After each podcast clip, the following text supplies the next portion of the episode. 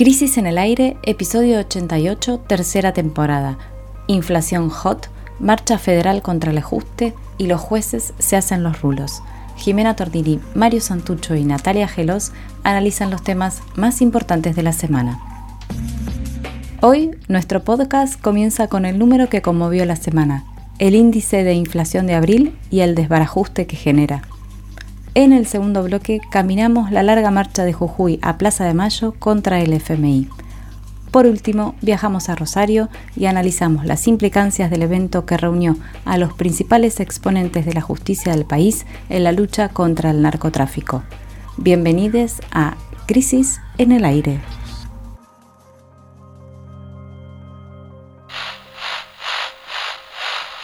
El jueves, el Instituto Nacional de Estadísticas y Censos de la Argentina, INDEC, dio a conocer el índice de precios al consumidor de abril, es decir, la inflación del mes pasado.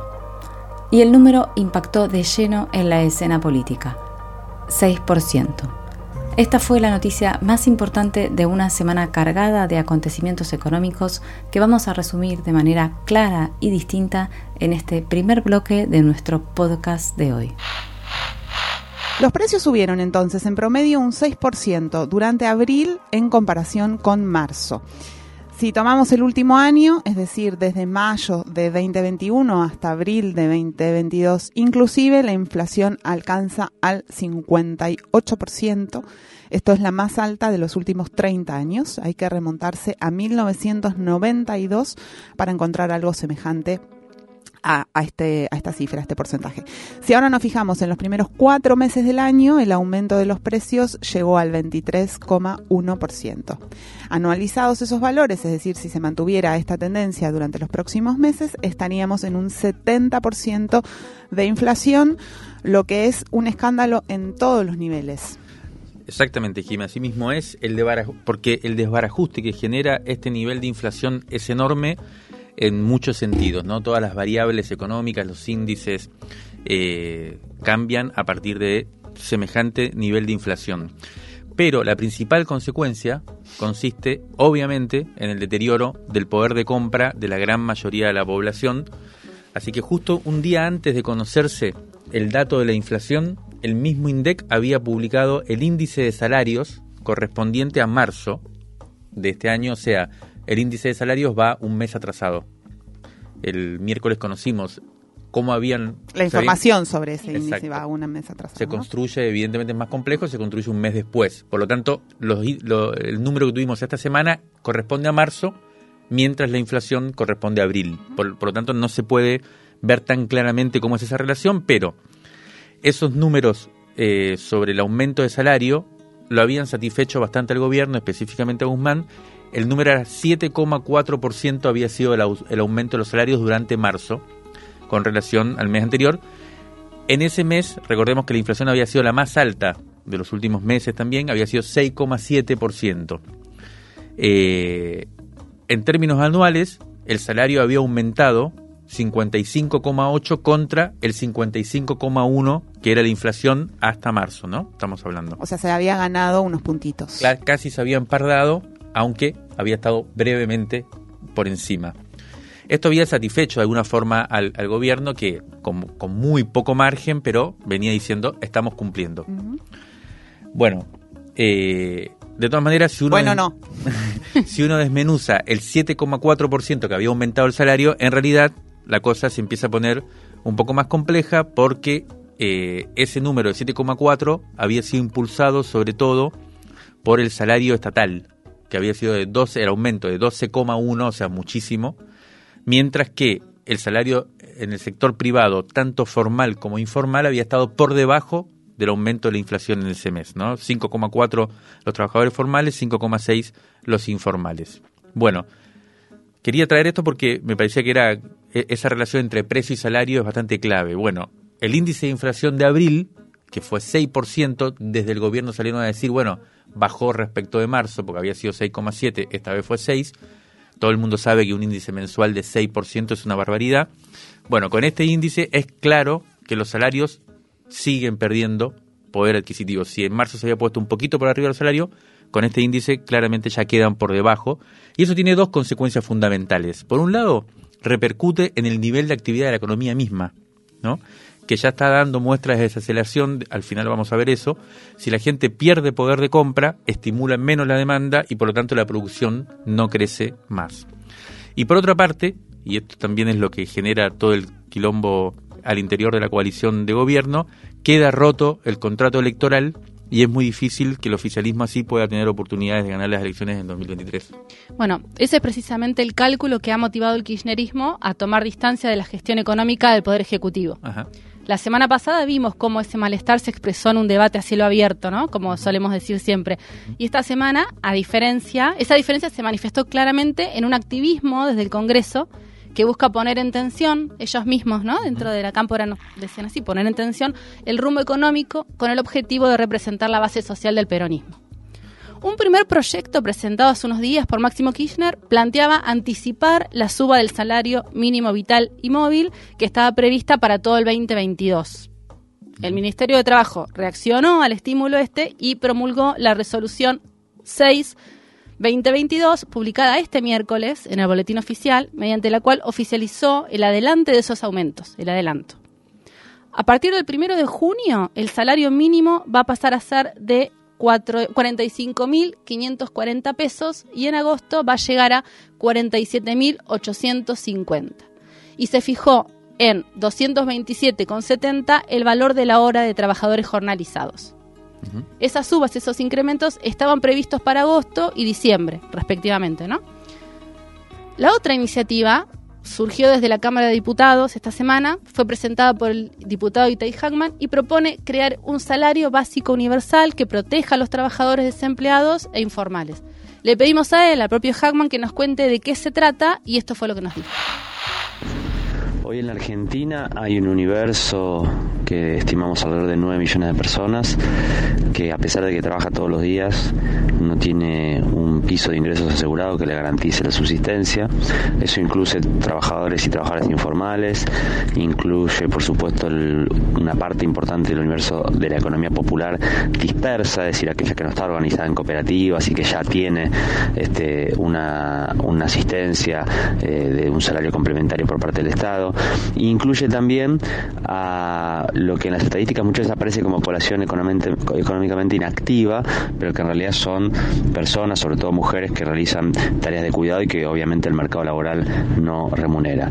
Como no vivimos en una sociedad como hace algunas décadas atrás, el pleno empleo está garantizado y además ese pleno empleo aseguraba un piso de bienestar para el conjunto de la población, necesitamos una política de transferencia de ingresos que garantice un piso por lo menos de subsistencia. Por eso planteamos en nuestro proyecto de salario básico universal un eh, salario equivalente al costo de la canasta alimentaria, ¿no? que es el, índice con el cual se mide luego eh, la línea de indigencia. Es decir, esta es una política que permitiría bajar drásticamente la indigencia y por supuesto también eh, la pobreza. Consideramos que esta es la manera que hoy el mundo está discutiendo de resolver un problema estructural en el mercado de trabajo, eh, por lo menos hasta que encontremos la forma de que efectivamente la economía absorba eh, toda la cantidad de personas que trabajan y que no están dentro de un sistema este, laboral formal. Eh, mientras eso no sea así, necesitamos una política de transferencia de ingresos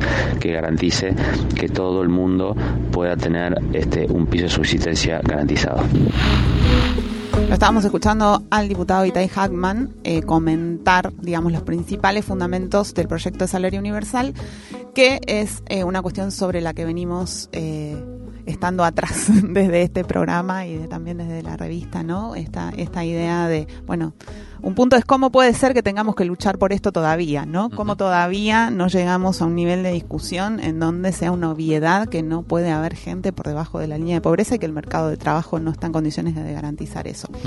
Otros dos hechos importantes tuvieron lugar en el Congreso esta semana. Por un lado, el proyecto que crea el Fondo Nacional para la Cancelación de la Deuda con el Fondo Monetario Internacional, impulsado este proyecto por la vicepresidenta Cristina Kirchner este proyecto logró media sanción en el Senado.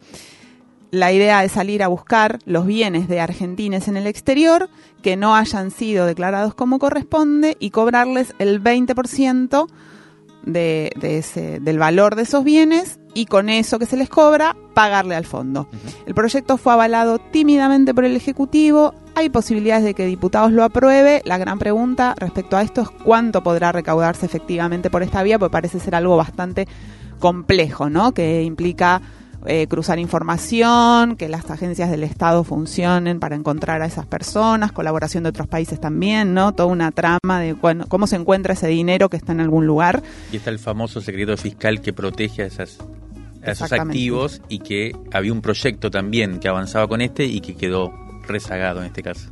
Exactamente. La otra novedad no tiene que ver tanto con una iniciativa del kirchnerismo. La otra novedad que tuvo lugar en el Congreso, no estamos hablando de cuestiones que pasaron en el Congreso de la Nación, sino con una avanzada que hubo de la oposición. Ustedes recordarán una avanzada que parecía que no se podía parar, que era el intento de modificar la ley de alquileres para beneficiar a las, a las propietarias y a las inmobiliarias, es decir, a quienes viven de la renta de la propiedad. Bueno, ahí en ese frente hubo novedades también en el Congreso. Le pedimos al presidente de la Federación Nacional de Inquilinos, Gervasio Muñoz, que nos cuente qué pasó en la Comisión de Legislación General de la Cámara de Diputados, donde se debatió el tema y allí hay parte de las novedades de esta semana. La campaña feroz en contra de la ley de alquileres durante toda su vigencia desembocó finalmente en el tratamiento de la ley en la Comisión de Legislación General luego del intento de Juntos por el Cambio de convocar una sesión especial para derogar la ley. En las reuniones de comisión pudimos exponer todas las organizaciones inclinas del país, universidades, investigadores, ONGs, además de todo el mercado inmobiliario. Allí fueron contundentes dos posiciones. La posición del mercado inmobiliario que sinceró sus objetivos, que eran sobre todo dos puntos, pasar los contratos de alquiler de tres años a dos años y liberar el precio. Y una posición cerrada de todas las organizaciones, universidades, investigadores, etcétera, que planteamos la defensa de la ley, pero además la necesidad urgente de que el gobierno nacional controle su cumplimiento. Los diputados finalmente dictaminaron. El Frente de Todos logró un dictamen de mayoría en donde exponen y traslucen las necesidades de las organizaciones inclinas. Mantener la ley actual, pero además profundizar las regulaciones del Estado y generar, crear un organismo de control. Juntos por el Cambio tuvo un dictamen de minoría en donde por supuesto expresaron las demandas del mercado, plazo de dos años, liberar los precios y por otro lado también dictamen de la diputada Camaño con otros diputados más en donde plantearon eh, la flexibilización total del acceso a la vivienda en alquiler. Ahora el dictamen de mayoría, como tiene extensiones impositivas, pasó a la comisión de presupuesto que preside Heller y allí haremos lo mismo. Las organizaciones pediremos participar del debate y luego eh, se verá si Juntos por el Cambio, a pesar de tener un dictamen de minoría, junta los 129 votos para finalmente modificar la ley como pide el mercado. Sin lugar a dudas, la pelea sigue por la defensa de la ley, pero no solo por eso, sino sobre todas las cosas, acá hay dos modelos en discusión eh, que tienen que ver con regular el mercado del alquiler, que recuperar el rol del Estado en algo tan fundamental como el acceso a la vivienda o el modelo de Juntos por el Cambio de correr al Estado y que alquilar vivienda sea un privilegio de pocos. Bueno, acá hay una...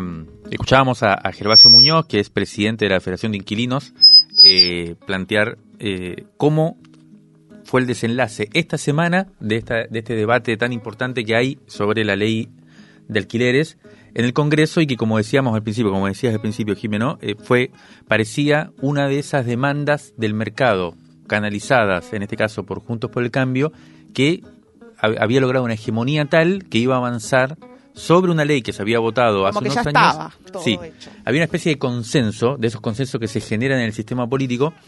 Y a mí me parece me parecía interesante como hacer un primer balance de en este bloque de lo que ha significado que la discusión se amplíe y el Congreso tome una posición activa en ese sentido en el debate sobre el rumbo económico, en este caso del gobierno, ¿no? Con, con esta especie de debate a cielo abierto, porque lo que vemos es que ese activismo desde el Congreso va generando una modificación de ciertas cosas que parecían caerse de maduro, ¿no?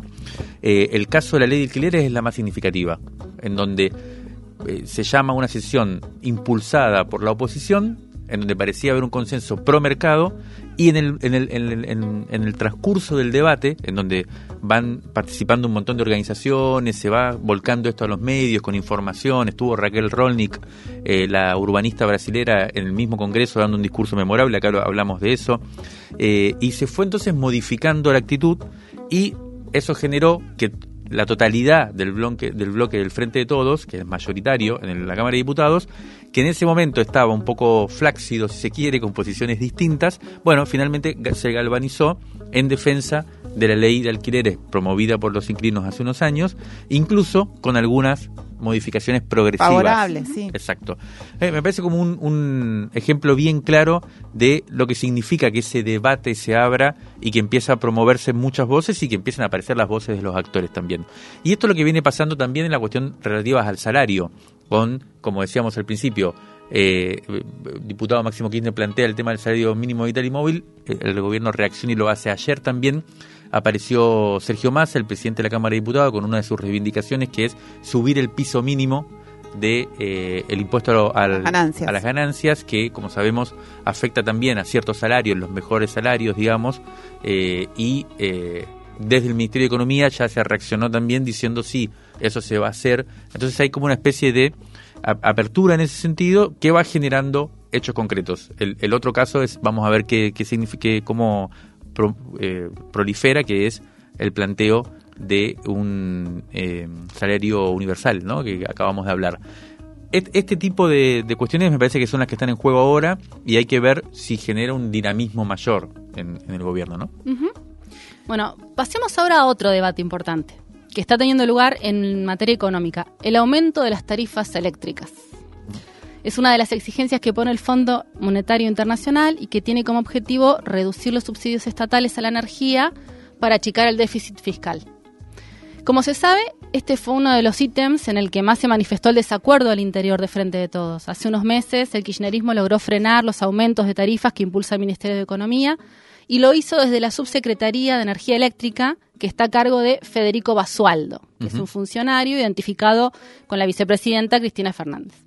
En aquel momento la discusión generó una crisis dentro del gobierno. Luego de que, ¿qué pasó? Luego de que se difundiera la noticia de que Guzmán había pedido la renuncia de Basualdo.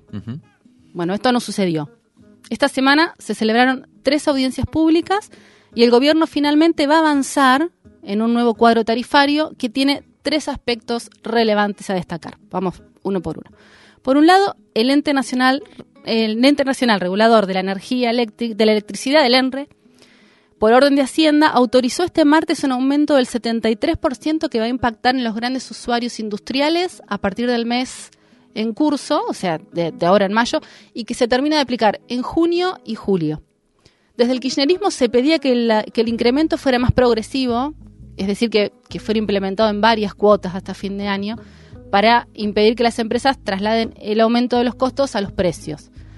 Al confirmarse la propuesta oficial, las fábricas anunciaron que las remarcaciones comenzarán en mayo con un piso del 10% y un techo que podría llegar al 15%. Eso obviamente va a impactar en la inflación. La segunda decisión que acaba de concretarse es el aumento de la tarifa eléctrica para usuarios residenciales del 42,72% a partir de junio, o sea, el mes que viene. La factura promedio para los usuarios sin tarifa social trepará en junio a los 1.876 pesos por mes. Para quienes cuentan con tarifa social, el aumento va a ser de 21,27% y desde el mes próximo la boleta promedio va a ser de 901 pesos. Sí, hay otra cuestión que está en discusión que tiene que ver con a quién se le retiran los subsidios a la energía. Eh, y esta, esta cuestión está enfrentando a distintos sectores del frente de todos, esta cuestión que tiene que ver con el criterio para segmentar a los consumidores más pudientes, de mayores ingresos, a esos se les va a retirar el subsidio y se les pasará a cobrar la tarifa plena. La propuesta de Federico Basualdo, como decíamos antes, que pertenece al espacio kirchnerista dentro del gobierno, identificado con la vicepresidenta, era una propuesta que le presentó en diciembre que plantea parámetros geográficos espaciales, es decir, identificar a los usuarios que viven en determinados barrios. Desde el Ministerio de Economía descalificaron este criterio y propusieron otro en base a los ingresos y al patrimonio de los usuarios, o sea, no ya por el lugar donde viven, sino por cuántos ingresos cuántos ingresos tienen. En la audiencia del jueves, de estas que, comentabas, Nati, que, que ya se estuvieron haciendo, se presentaron los parámetros que serán tenidos en cuenta que son estos. Se le va a retirar el subsidio a aquellos que reciben ingresos que superan las tres canastas básicas totales y media, que posean tres o más inmuebles y o tres vehículos con menos de cinco años de antigüedad o sean propietarios de embarcaciones de lujo o aeronaves. Bueno, el conflicto entre estas dos posiciones sobre el lugar, sobre los ingresos o sobre el lugar de residencia es cada vez más fuerte. La semana pasada la Subsecretaría de Energía Eléctrica a cargo de Basualdo presentó un informe crítico sobre la propuesta del gobierno y el Ministerio de Economía respondió desplazando a este organismo de la discusión directamente para encomendarle la tarea a otra subsecretaría que es la de planeamiento energético cuyo titular es Santiago López Osorio, que es funcionario, es un funcionario que responde a Guzmán. Además, en una de sus declaraciones durante la gira por Europa de esta semana, de la que después vamos a hablar, el presidente Alberto Fernández dijo que los funcionarios que no estén de acuerdo con las decisiones que han sido tomadas tendrán que irse del gobierno. Así nomás. Bueno, para cerrar el bloque, se, nos acaba el tiempo, se nos fuga. Eh, un comentario final. La verdad que eh, estuvimos a partir de todas estas novedades económicas esta semana. Estuvimos conversando también con varios economistas más cercanos al, Ministerio de Economía, más cercanos a, otras tendencias de diferentes perspectivas y eh, lo, que hay una coincidencia clara de que los dilemas que enfrenta el gobierno económico, los dilemas económicos son cada vez más acuciantes y además exceden la discusión interna del frente de todos. ¿no? Desde el oficialismo se plantea que esa falta de unidad, si se quiere, en el rumbo y en el comando genera pues, problemas, pero la verdad es que hay cuestiones estructurales complejas eh, que están aflorando cada vez con más claridad. Un ejemplo de ellos, eh, y que por, supuesto, o sea, es interesante para, para mostrar cómo va más allá del conflicto eh, entre las tendencias al interior del Frente de Todo que acabamos de reseñar y que tiene que ver también con las tarifas e-, eléctricas es que sea cual sea el esquema de segmentación que comentaba Jimé que se aplique, ya sea uno u el otro, la reducción de las transferencias económicas de los subsidios al sector energético eh, va a ser apenas del 0,06% del PBI, o sea, lo que van a poder ahorrarse por esa segmentación o por ese aumento de tarifa, mientras que el compromiso que, asumió el gobierno en el acuerdo con el FMI es reducir el 0,6%, o sea, lo que se va a poder reducir el 0,06 cuando lo que se comprometió es el 0,6. Ya que hablamos del FMI, recordemos que la primera revisión del acuerdo está realizándose en este momento, preciso instante, se realiza en el más estricto hermetismo y de manera virtual intentamos, intentamos indagar cómo va eso, cómo va ese intercambio y no pudimos. No hubo noticias desde el, Ministerio del Interior, pero de Economía, perdón, pero bueno, incluso ni siquiera el FMI hoy es el principal escollo. Eh, estuvimos viendo también otras eh, obstáculos, otros problemas que se han ido generando. Ya vimos el de el aumento salarial, el de la mejora de la situación. Esto ya lo, lo, charlamos antes, es el principal problema obviamente, pero hay otro más con el cual por ahí cierro el, bloque como conclusión, que es la escasez de dólares que empieza a aparecer con fuerza. Eh, a pesar del acuerdo con el fondo, que nos trajo un alivio en ese sentido en el sector externo y de una liquidación de divisas récord por parte de los negocios a partir del aumento de los precios internacionales, las reservas no crecen en el, barco, en el Banco Central. Esto va a influir en el hecho de que va a ser difícil que la economía crezca, porque si no hay dólares va a ser difícil importar las materias primas, importar los bienes de capital para que la economía pueda seguir su recuperación, lo cual es muy posible que nos ponga ante un escenario de estanflación, eso es lo que están diciendo algunos economistas, o sea, estancamiento, poco crecimiento con alta inflación. Bueno, eh, este será, la, pregunta es si no estamos en realidad frente a un fin de ciclo, frente a un cierre de época eh, y que hay que apelar a a transformaciones más de fondo, a cierta imaginación política, pero ese va a ser el tema del nuevo número de la revista Crisis, que en este momento estamos tratando de meter imprenta, así que cerremos este bloque por aquí y no se pierdan la crisis que ya llega. Válvulas de papel, aire, podcast y transmisor. Crisis en el aire. Revista Sonora Transmedial.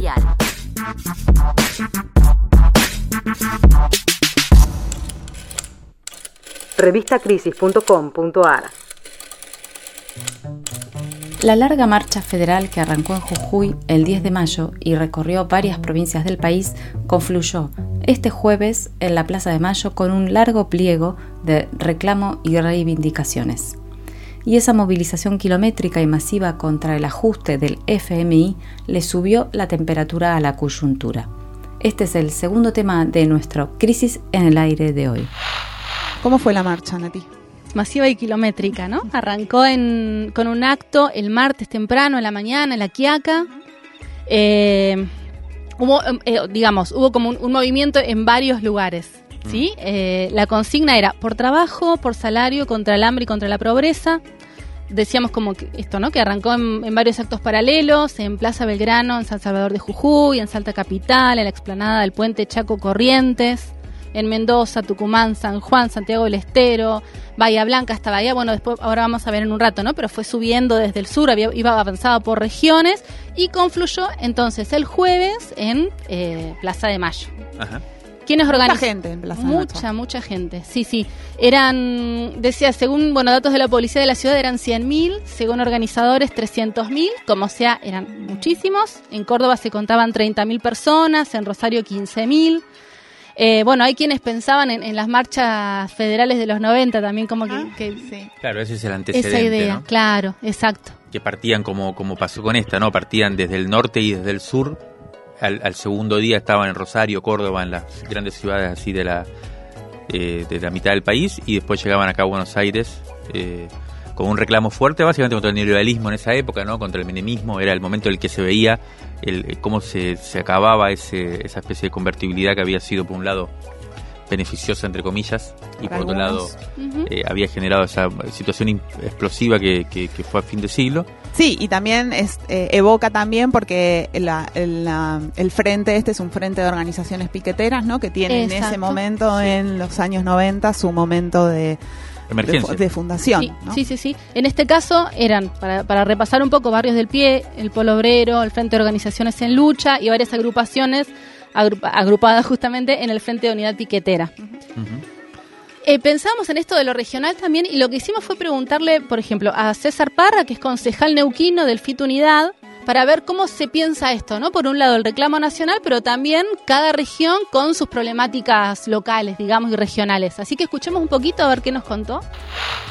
Entendemos que la marcha ha sido extraordinaria porque se pudo visibilizar y reclamar situaciones urgentes, no solo de la clase trabajadora, sino reclamos colectivos de toda una región. En el caso nuestro, la situación inflacionaria, donde la Patagonia es mucho más fuerte, pensemos que los boletos de colectivos están 70 pesos, que es el servicio que usa el pueblo trabajador y que en los próximos días se discute que el boleto va a aumentar a 100 pesos, como es el caso de Bariloche y en otras zonas.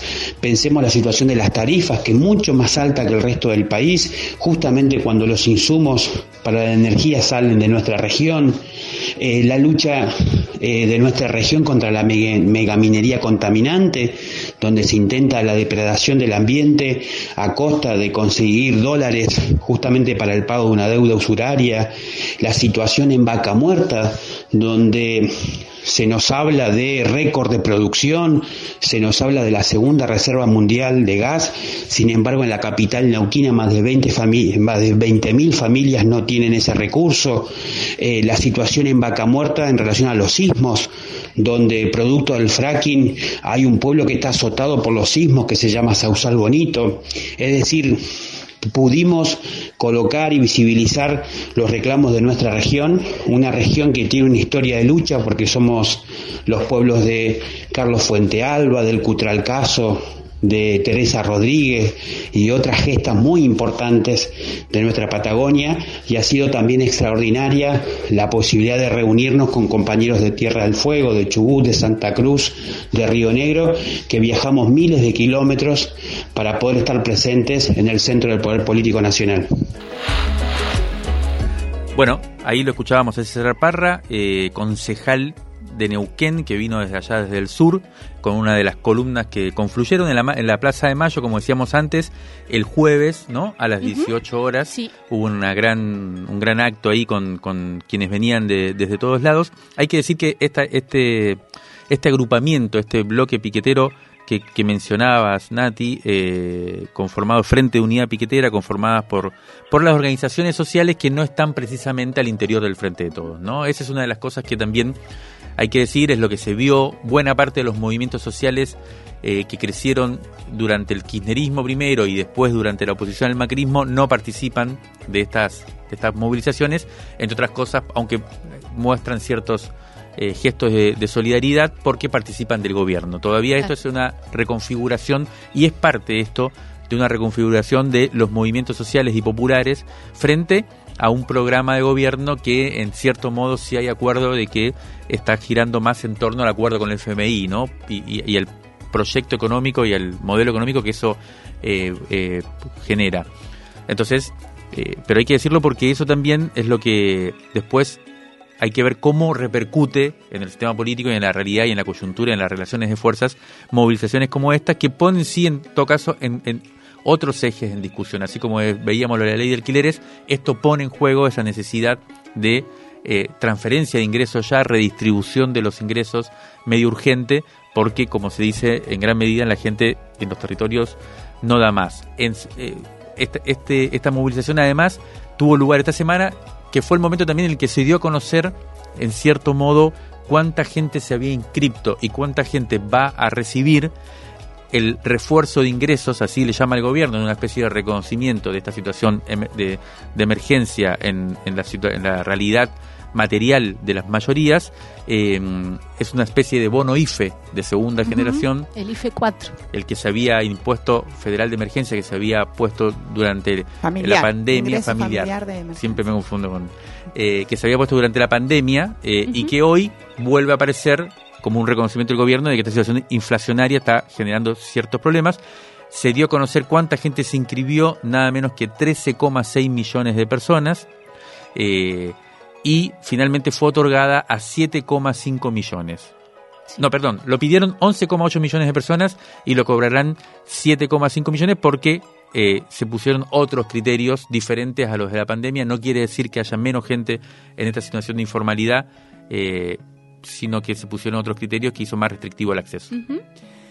Bueno, acá en Buenos Aires, como decíamos, el, el, acto frente a la Casa Rosada arrancó antes de las 18, más o menos. Eh, también en ese momento había una marcha de docentes, un tema que no entró en el programa de hoy, pero podría haber entrado. También había una marcha de docentes contra la reforma del estatuto docente en la ciudad de Buenos Aires. También ayer hubo una marcha de repudio a la represión a les cartoneres les cartoneres en la semana anterior, o sea, fue una, la ciudad de Buenos Aires, sigue, mucha movilización en las calles. En el caso de la marcha federal, decíamos, denunciaron las medidas de ajuste aplicadas por el gobierno a pedido del Fondo Monetario Internacional, como decía Mario recién. Hablamos con el dirigente del Polo Obrero, Eduardo Beliboni, que fue uno de los oradores del acto. Le pedimos que nos diga qué fue lo nuevo en esta marcha, qué se viene. Escuchemos lo que nos dijo.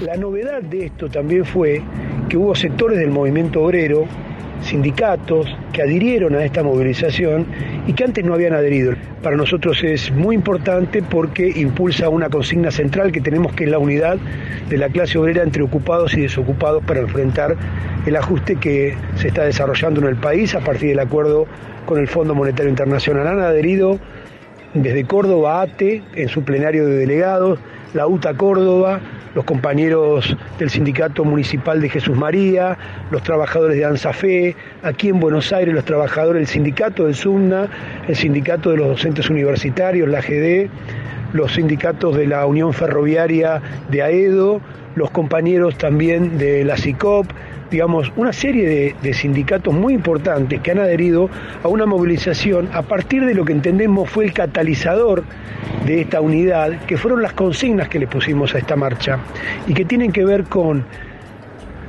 que luchamos por el trabajo y por el salario, dos problemas que están unidos, porque no es solo el trabajo lo que se necesita en la Argentina, sino también un salario que le permita a los trabajadores vivir, si no va a aumentar el nivel de pobreza en la Argentina y contra el hambre y la miseria que tiene que ver con la asistencia a los comedores populares que es muy deficitaria. También este, colocamos allí los reclamos de los jubilados, de los trabajadores de la tercera edad que están este, por debajo de la línea de indigencia en su, en su jubilación mínima, que son muchísimos los jubilados que están cobrando menos que la canasta de indigencia. Eh, esto fue extraordinario en el sentido de que unió todos estos reclamos y este, impulsó también una convocatoria a otros sectores. A partir de ahí es que lanzamos en, la propia, en el propio acto el planteo de un paro nacional, de una exigencia a la CGT del paro nacional y del plan de lucha que necesitamos para derrotar el ajuste. El gobierno está embarcado a partir de un acuerdo con el Fondo Monetario Internacional en un ajuste brutal contra los y las trabajadoras. Entonces estamos eh, empeñados en organizar desde abajo a través de plenario de delegado y vamos a convocar a un plenario nacional de organizaciones ocupadas y desocupadas en breve para impulsar desde abajo este paro nacional y este plan de lucha que necesitamos. Bueno, lo escuchábamos a Eduardo Beliboni, dirigente del Polo Obrero, un poco en lo que él contaba se manifiesta esta tensión que comentabas antes, Mario, sobre cómo se va a configurar el conflicto social en los próximos meses entre los distintos sectores que son emergentes de, los, de los trabajadores y sus diferentes estrategias respecto a, de acuerdo a su posicionamiento con respecto al gobierno. Análisis político en movimiento para tirar del hilo de la coyuntura. El aire, el aire está en crisis. El, el podcast está al aire, está al aire.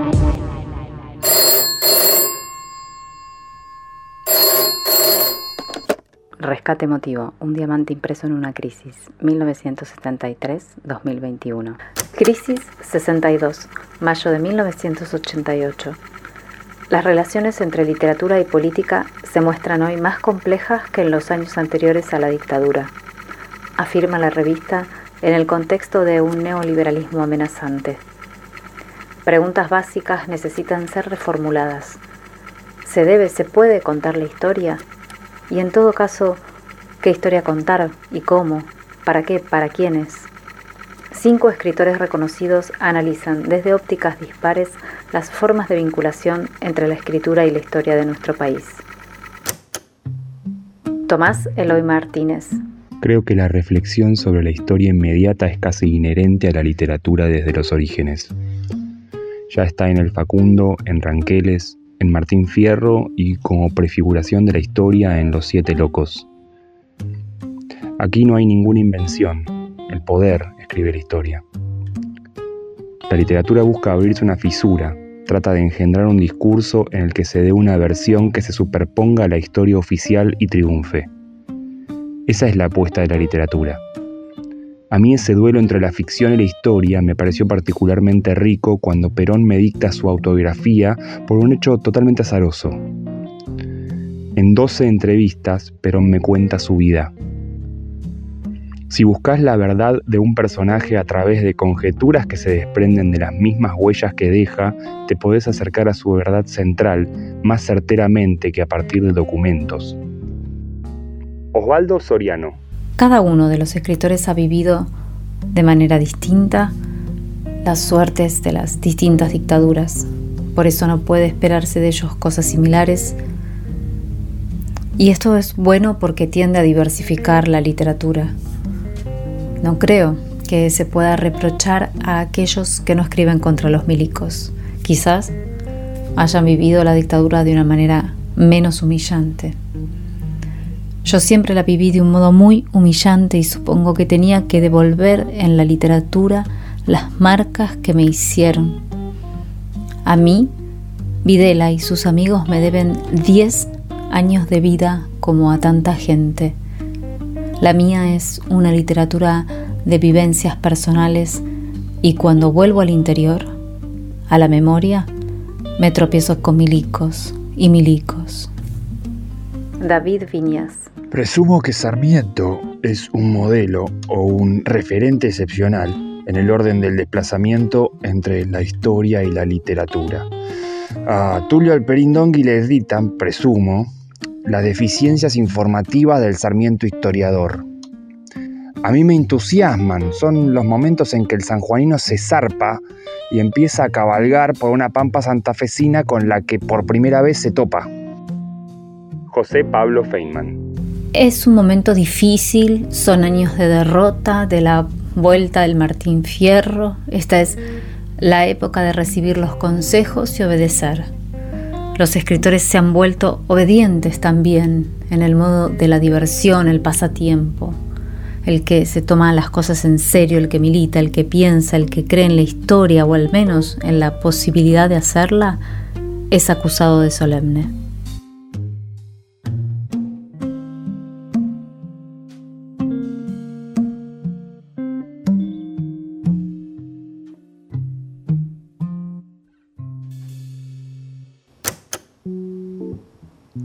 El jueves 12 de mayo, la ciudad de Rosario, en la provincia de Santa Fe, fue anfitriona de una de las fotos de la semana.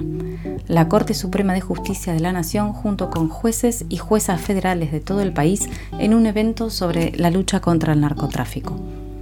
La ciudad elegida es la que tiene los niveles más altos de violencia letal de la Argentina. Poder e impotencia son los temas de este tercer bloque de Crisis en el Aire. ¿Qué pasó? Bueno, el encuentro primero. Los cuatro jueces, así en estricto masculino, porque son todos señores en este momento, que integran la Corte Suprema, fueron a Rosario a un evento que había sido convocado por la Asociación de Jueces y Juezas Federales, que se llama AJUFE, en la Facultad de Derecho de la Universidad Nacional de esa ciudad. La apertura de ese evento estuvo a cargo de Horacio Rosati, que es el presidente de la Corte, y allí dijo frases como hay que tener vocación política para compartir este flagelo, el flagelo es el narcotráfico y con vocación política se estaba refiriendo al gobierno nacional. Y después dijo este acto no debe verse como una acción corporativa me dio gracia porque es como decir, no pienses en un elefante, ¿no? Este acto no es una acción corporativa. Luego de algunas mesas, bueno, hubo exposiciones, los distintos jueces y juezas fueron hablando de cuestiones relacionadas con el narcotráfico en el país.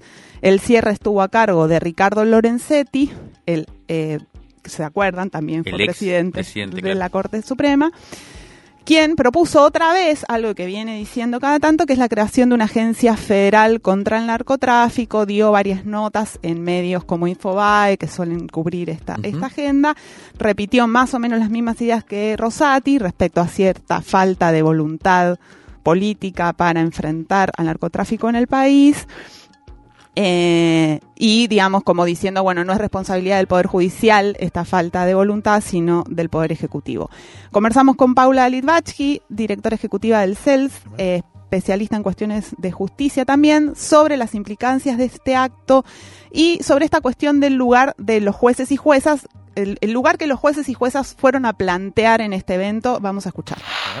La reunión de los de la Asociación de Jueces Federales junto con lo que queda de la Corte eh, permite pensar algunas cuestiones. La, más evidente, eh, sin duda, es la, búsqueda de centralidad por parte de la Corte en las discusiones sobre la justicia, eh, en contrapunto, en disputa con el Poder Ejecutivo. Eh, y, con algunos sectores también del, del, oficialismo en el Congreso que sostienen la necesidad de impulsar reformas profundas sobre el sistema judicial y sobre todo eh, federal, ¿no? y sobre todo de Comoro Pi. Eh, esa puesta en escena junto con los jueces es una, una forma de mostrar un polo, digamos, eh, de disputa. La propuesta de esta agencia para luchar contra el narcotráfico que propone el ministro Lorenzetti les sostiene la centralidad a la Corte y a los jueces en una cuestión que en general es una eh, atribución o una política que tiene que liderar el Poder Ejecutivo y eh, bajo una propuesta que sostiene eh, el poder de los jueces en este tipo de cuestiones cuando eh, lo que se viene discutiendo en Argentina es que sea el Ministerio Público Fiscal quien tiene que organizar eh, la persecución penal. Y por último, eh, pone en discusión esto sin, poner en, debate la ley de drogas, que eh, bueno, ha derivado en todos estos años en que en general la persecución y el peso del Estado está puesto en consumidores o en la comercialización de pocas cantidades y no tanto en las bandas criminales o en las organizaciones. Ahí claramente hay una dificultad del Estado, pero no pareciera que la respuesta sea una agencia de este tipo y tampoco que la respuesta la puedan dar en sí los jueces. Bueno, la nota distintiva es que el evento había sido presentado como en solidaridad con la justicia de Rosario. Coincidió con la semana en la que circularon los datos de homicidios en lo que va de 2022 en la provincia de Santa Fe. ¿sí? Repasemos un poco porque, bueno, según un informe del Observatorio de Seguridad Pública de Santa Fe, oficial, fueron 146 ¿sí? homicidios. Se trata de una cifra que es superior a las registradas de 2017 en adelante para ese mismo periodo y para tener un punto de comparación, digamos, como para, para, tener de referencia, en la ciudad de Buenos Aires en 2020 hubo 124 homicidios en todo el año. ¿Sí? Y acaban 146. Y acaban 146 en lo que va. En cuatro meses. Exactamente. Es una ciudad que tiene la mitad de habitantes, creo. El informe, bueno, da otros da mucho, tiene muchos datos relevantes, ¿no? En abril de 2022, por ejemplo, se observa un alza considerable en la cantidad de víctimas con respecto al mes de marzo, de 22 pasaron a 48. El número de homicidios de ese mes se encuentra bastante por encima del promedio mensual de muertes registradas de 2014, que es de 31,6 homicidios. El 66% de los crímenes fueron cometidos en la ciudad de Rosario, 97 casos en cuatro meses. En Rosario, más de la mitad de las muertes se dieron en principio en el marco de organizaciones criminales y o economías ilegales y apenas el 10% en conflictos interpersonales. Esto es importante porque es... al revés de lo que pasa en general en todos los lugares donde los conflictos interpersonales que se llaman, bueno, eh, conflictos entre personas que se conocían antes, ahí están incluidos también los femicidios, eh, es inversa la relación, son la mayoría y la minoría son este tipo de crímenes eh, programados, planificados, eh, donde interviene un, algo parecido a un sicariato, digamos, donde se contrata a alguien para asesinar a alguien. Criminalidad organizada, digamos. Y esta es una, una, una, tendencia, digamos, que se sostiene desde el 2020, ¿sí? Bueno, entender este cuadro de violencia persistente asociada al narcotráfico requiere entender tramas complejas, que son las que explican en buena parte que pasen los años y que no haya ninguna salida a la vista. Nuestro compañero, editor de la revista, Juan Pablo Hudson, rosarino, el investigador de estas cuestiones, entonces nos mandó para compartir con ustedes un audio que incluye información reciente sobre precisamente esos entramados que estamos acá contando, de los que, como los que escucharemos como el Poder Judicial no está ausente. Un desafío mayúsculo a la hora de pensar la violencia en Rosario y en ciudades linderas en la provincia de Santa Fe es no quedar presos de la avalancha infernal de noticias realmente muy trágicas que surgen a diario ligadas a episodios delictivos resonantes. En estos primeros meses del 2022, por ejemplo, se está desarrollando un muy importante juicio contra un caponarco llamado Esteban Alvarado. Allí declararon dos recientes ex ministros de Seguridad, Marcelo Saín y Maximiliano Puyaro. Y los dos, coincidentemente, apuntaron contra la actual vicegobernadora de Santa Fe, Alejandra Rodenas, ex jueza provincial. En uno de los tantos episodios narrados, surge un operativo em, destinado a capturar a Alvarado hace algunos años. Cuando las fuerzas de seguridad llegaron a esta casa en la isla, se encontraron con Rodenas en una lancha junto a su marido y el histórico abogado de Alvarado. ¿Qué hacía ahí Rodenas y cómo sabía de ese operativo? Es algo que la justicia deberá desentrañar. Hasta el momento no fue llamada a declarar. El otro apuntado en este juicio es el juez federal Marcelo Bailaque. Es acusado por eh, fiscales rosarinos de entorpecer medidas solicitadas por ellos para recopilar eh, pruebas, informaciones en juicios contra Alvarado. Bailaque, vale mencionarlo, salió en la foto surgida al final del acto organizado esta semana en Rosario por la Suprema Corte de Justicia. Hasta dónde llegará la justicia no lo sabemos. El año pasado aparecieron nombres muy pesados del peronismo provincial y sin embargo, la corporación política se cerró sobre sí misma e impidió el avance de la justicia. De todos modos, lo importante es que nombres, instituciones y episodios que solo circulaban al interior de microclimas políticos y judiciales ahora aparecen en sede judicial y en los medios de comunicación. Veremos si la cadena de responsabilidades comienza a ser más larga y así también nos permite tener una mirada todavía más compleja sobre estos procesos tan violentos en Rosario y en ciudades de Santa Fe. Bueno, impresionante, muy bueno el, análisis de Juan Pablo Hudson, compañero editor de la revista, que nos, nos muestra ¿no? cómo en realidad se trata de un problema, una cuestión que está atravesando todas las instituciones, ¿no? Sí, cómo no, esa escena de los jueces como si fueran totalmente externos al problema que nos vienen a contar qué sucede y a pedir que otros tengan voluntad política, bueno. Y en realidad lo que vemos es que la justicia misma está totalmente atravesada y penetrada por eh, bueno, lo que significa el narcotráfico como capacidad de oración, ¿no? Y de, de captura, de cooptación de las instituciones eh, democráticas en función de una actividad empresarial que tiene una eh, rentabilidad enorme y que se articula además con otros poderes económicos eh, también que solemos analizar como venimos, como hemos en cierto modo analizado bastante en la revista, ¿no? Un dato más que me parece interesante sobre este hecho, que la verdad fue un hecho político bastante impactante en, en la semana, tiene que ver con el envío de una carta por parte de, de, el cardenal Pietro Parolín, que es el secretario de Estado, como el canciller del Vaticano, enviando un saludo directamente desde Francisco, del Papa Francisco, a el encuentro celebrado, saludando ese encuentro, lo cual muestra eh, en cierto modo ese tipo de articulaciones, ¿no? Que, volvemos a ver con fuerza en un momento en que como para cerrar, digamos, este esta primera hora del programa, uno podría hacer la, seguidilla de los tres temas, ¿no? Problemas económicos irresolubles o de muy difícil solución eh, en puerta, con problemas estructurales fuertes, eh, una conflictividad social en aumento y lo que acabamos de ver eh, cuestiones sociales, cuestiones eh, criminales de muy difícil resolución también, muy complejas, que empiezan a implosionar y a convertirse en disputas políticas de alto voltaje.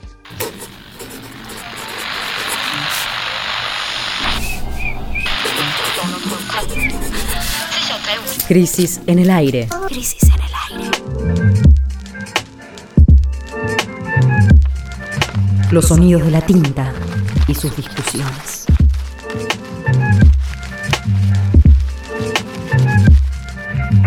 Revistacrisis.com.ar